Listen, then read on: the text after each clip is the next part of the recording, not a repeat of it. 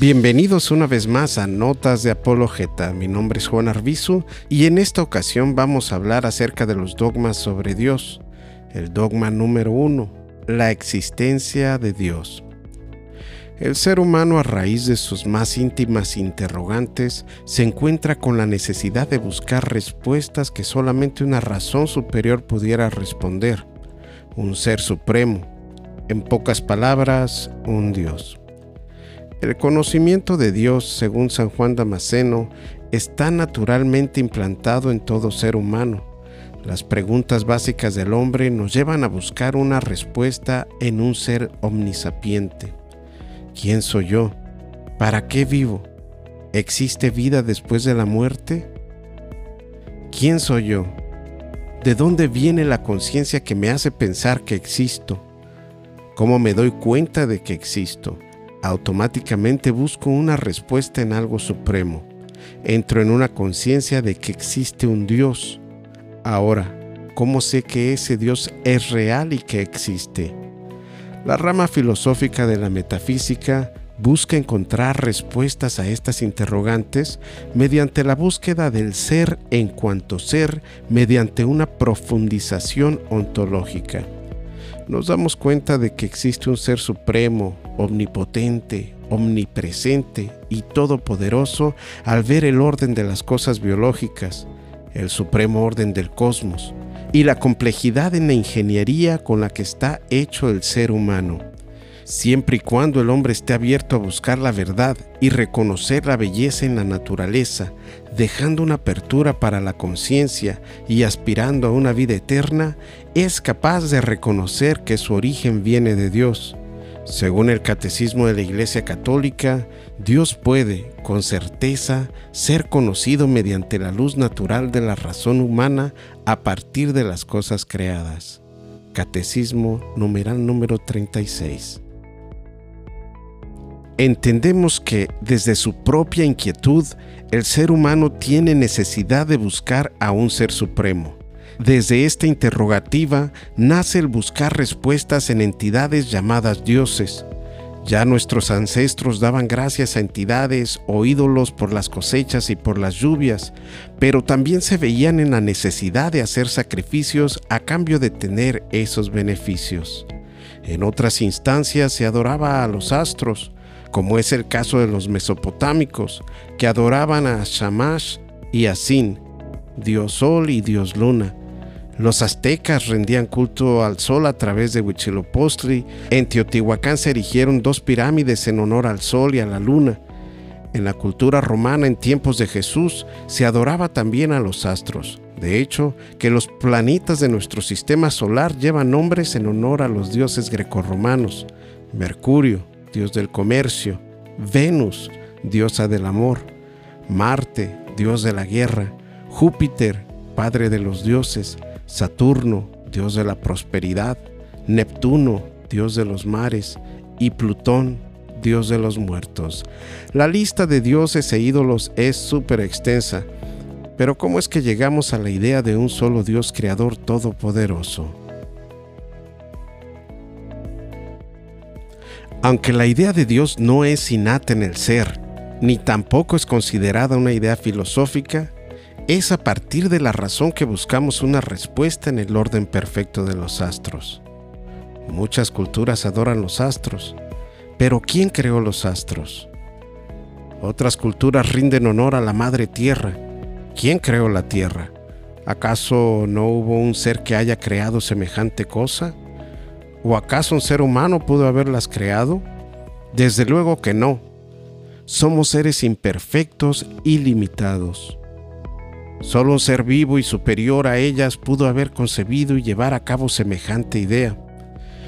En alguna ocasión escuché a un predicador contar una pequeña historia en la que explicaba que si desarmábamos un reloj y mezclábamos todas las partes y después aventábamos todas las partes al aire y nos hacíamos la siguiente pregunta. ¿Podrán las partes del reloj por sí solas organizarse y ponerse en un lugar correcto? Nos daríamos cuenta de que las partes del reloj no se organizan solas, que tiene que haber una persona calificada que tenga la inteligencia y el conocimiento necesarios para poner las partes del reloj en orden. Entonces, en el cosmos, en la naturaleza, en la complejidad de los sistemas biológicos, podemos ver una inteligencia creadora. Tanta perfección no pudo haberse creado sola. El hombre reconoce a Dios por medio de la iluminación de la razón. Solo cuando el ser humano es capaz de hacerse a sí mismo las preguntas fundamentales de su existencia, es capaz de reconocer a un Dios creador. Una vez establecida la creencia en un solo Dios, partimos hacia el reconocimiento de un Dios que viene en nuestra búsqueda y que tiene un plan para cada uno de nosotros. En la filosofía se le conoce como monoteísmo. ¿Cómo nace el monoteísmo? Primero busquemos la definición. La palabra monoteísmo tiene su origen en las palabras monos, que significa uno, y teos, que significa Dios. Esta idea se opone directamente a la idea del politeísmo, que cree en diversidad de dioses. Desde el método científico no se ha podido comprobar a ciencia cierta la existencia de Dios. Pero de la misma manera, no se puede comprobar la inexistencia de Dios, de manera que el método científico queda, en cierto modo, descartado como una vía para llegar a Dios, aunque, a decir verdad, un científico sincero consigo mismo puede ser capaz de reconocer una inteligencia mayor en la complejidad de los seres y de la vida misma. Encontramos a Dios a través de una experiencia, un encuentro con Él. Tomamos como punto de partida a Abraham, el cual se encontró con Dios, y éste a su vez le hace una serie de peticiones a cambio de darle una gran descendencia y una tierra abundante.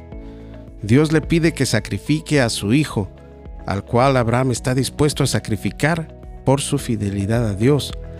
Dios a cambio de su fidelidad le provee un cordero para el sacrificio. Moisés tuvo un encuentro personal con Dios a través de una zarza ardiente, donde éste le pide regresar a Egipto, de donde había venido, para que sacara a su pueblo de la esclavitud.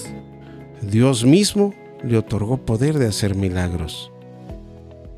Dios con Abraham hizo una alianza y lo nombra Abraham o Abhamón, que significa Padre de multitud.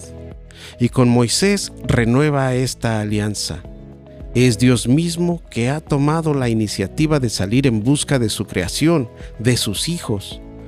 Dios, en su infinito amor, se da a su pueblo a través de diez mandamientos que revela a Moisés. El nuevo pueblo de Dios ha de regirse bajo estas reglas. Ya consolidado el pueblo de Israel en su doctrina, nace lo que conocemos como judaísmo. Al mismo Moisés se le atribuye el libro del Génesis, el cual contiene, en lo que llamamos protoevangelio, el primer anuncio del Mesías Redentor Dios no quería que el hombre quedara esclavo del pecado, y al igual que sacaría al pueblo de Israel de la esclavitud de Egipto, así buscaría sacar a toda la humanidad de la esclavitud del pecado y de la muerte.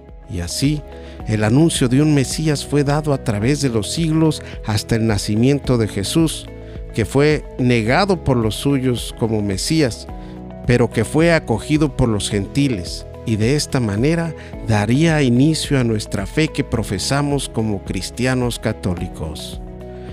Hoy en esta nota podemos decir, creo en Dios. Este es nuestro primer dogma. Como siempre, saludos y bendiciones. Hasta la próxima nota.